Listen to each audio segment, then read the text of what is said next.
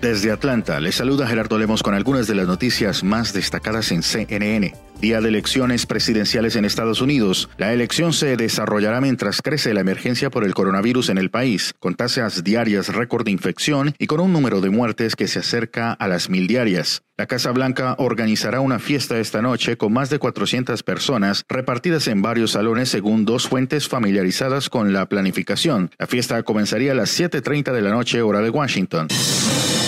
En tanto, Joe Biden cerró su campaña presidencial en Pensilvania este lunes y volvió a criticar el manejo que el presidente Donald Trump le ha dado a la pandemia de coronavirus. Biden también prometió unir el país en crisis si logra la victoria este martes. El candidato demócrata regresó a Pensilvania, un estado en disputa clave, donde comenzó su campaña hace 19 meses con el mismo mensaje. La contienda presidencial de 2020 es una batalla por el alma de la nación.